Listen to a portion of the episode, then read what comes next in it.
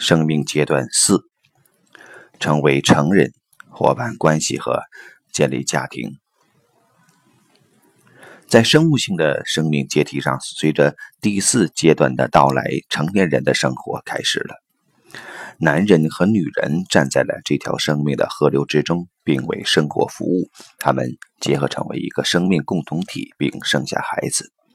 他们组建成了一个家庭。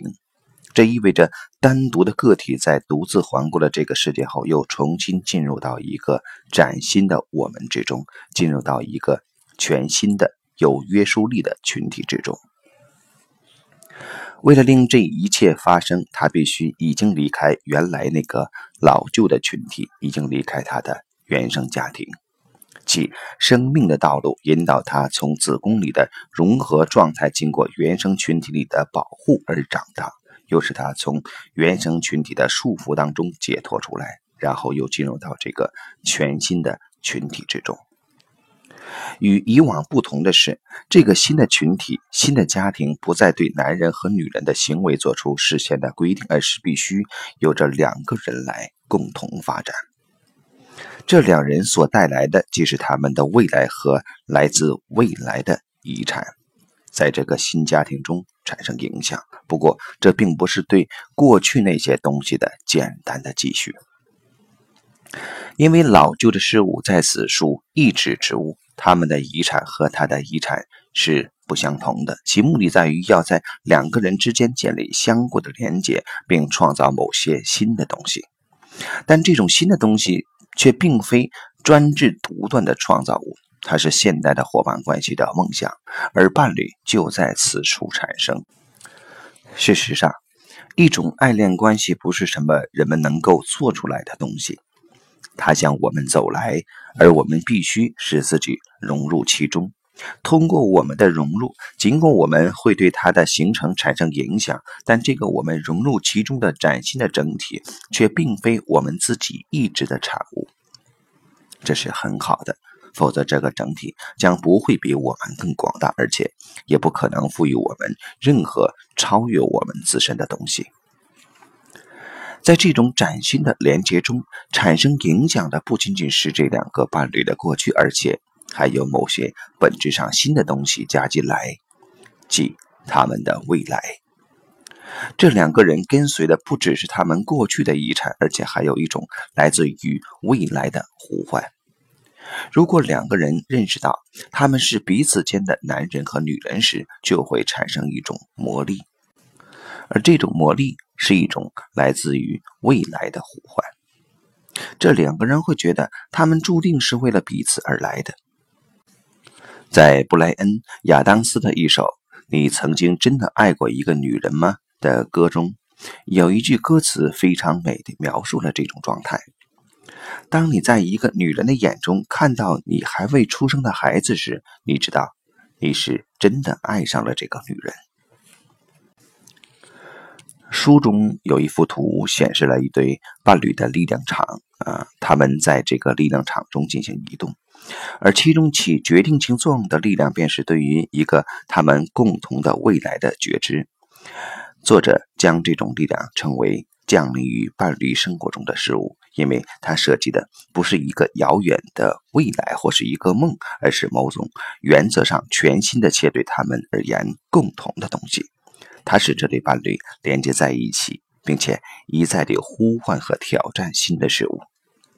但这种力量不是独自存在的，通过那种来自于未来的以及伴侣个体过去的影响和他们各自个人的生命召唤，而使这种力量得到了有力的补充。这些力量能够和谐地互为补充，但它们之间也存在着相互竞争。并且，这对伴侣总是一再地被要求找到一种新的平衡。这种平衡是可以实现的，只要这个共同的未来是建立在与他其他的力量联合的基础之上的。随着一个家庭的建立，生活又重新具有了约束力，因为伴侣将他们各自的生命道路相互联系在了一起，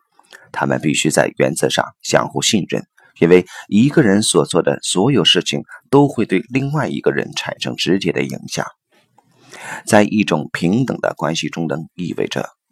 两个人必须相互理解，就像他们是为自己而做出调整那样。对此，对于伴侣有两个方面的要求：一是两个人能够觉察到他们自己的需要并告知对方；而另一方面是这两个人要有能力看到自己的愿望和意志是被另一个人所限制的。所以，你必须一再地追寻这个共同体，追寻这种连接，而且在生活中也必须为此做出努力。我必须能够同样地接纳他人，就如同接纳我自己，并且接纳我自己就如同接纳他人一样。我在此描述了一种现代的伴侣关系，一种至少符合第三阶段意识的伴侣关系。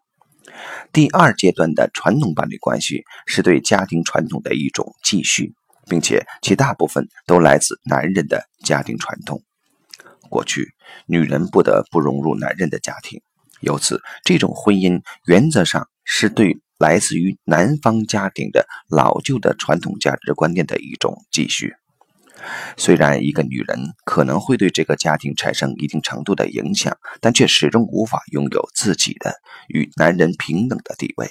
因此也就不存在共同创建某些新事物的必要性。所以。实际上也不存在离婚的危险。尽管事实上，在传统的婚姻中，两个人也会共同创造一些新的东西，即会有一个孩子或几个孩子。这是某种对于两个人而言拥有同样风格的共同的东西。但是在第二阶段，人们还未进入这样的意识状态，并且由此也还未形成在日常生活中共同规划的关系。而孩子们，特别是儿子，则被视为男人的孩子。不过，这只是表面现象。事实上，在传统社会中，男人和女人之间的权利得到了很好的平衡，即它被分成了两个领域，这是分别对于另一方而言的。明显看得见的部分是男人的领域，他因此而拥有正式的以及在公共机构中的权利。而私人的部分则是女人的领域，由此他拥有非正式的以及情感上的权利。而在第三阶段，这种划分则不再被接受了，因为女人们要求拥有正式的平等权利，为此，他们必须付出很高的代价。他们必须允许男人在家庭内部关系上拥有同等的权利，正如他们在社会上要求平等的权利一样。然而，现实的情况却并非如此。女人们不想交出他们对于孩子的权利，而男人们也不想交出他们在社会上的权利。只有男人们和女人们将他们过去的权利彻底地抛到脑后，以成熟的态度对待一种真正平等的、符合第四阶段意识的成年人的关系，他们才能对彼此间的相处感到舒服和自在。一旦人们将自己融入一段具有约束力的关系之中，并且生了小孩以后，他们便又会重新臣服于某种超越了自己事业、超越了自我计划和自我意志的更为广大的东西。它是某种从外部而来的、来自于生命的开放的东西。它向我们走来，而我对他说：“是。”即使一个家庭与这对伴侣的生活计划是相应的，他们的这种计划也仍然不可能是完全重合的，并且，就算他们共同计划要生两个孩子，而对于其中一个人而言，其生活也可能要随时服务于一些其他的东西。实际上，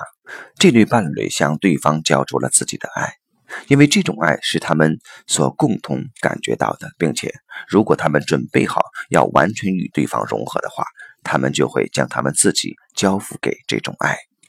即使这种爱是盲目的，因为他们并不知道这样的爱会将他们带向何方，他们只是简单的信任而已。青年，或者一般地说，第三阶段，只是将我们从老旧的整体以及他们的各种。规定和约束的束缚中解脱出来，以此我们便有能力与某个来自于另一个家庭和另一种价值观的人走进一种崭新的连接之中。这种连接远远不只是对那个老旧家庭的继续。生命将我们带入了一种新的约束和一个新的群体之中，即一个新的家庭中。不过，这里还存在一个关键性的区别：尽管又结合成为了新的家庭，但它却是经过自由选择的。它是到目前为止只涉及这对伴侣的一种平等的结合。不过，这种自由仍然是有限度的，不只是在伴侣之中存在着界限，而且这种界限首先也存在于将两个人连接在一起的爱当中。这种爱完全解除了我们的计划和意志，它来自于自心，也可能再次回归自心。我们将自己融入这份爱之中。我们在选择的自由上重新与他人连接在一起，但我们首先是以某种充满我们内在的更广大的东西相连接。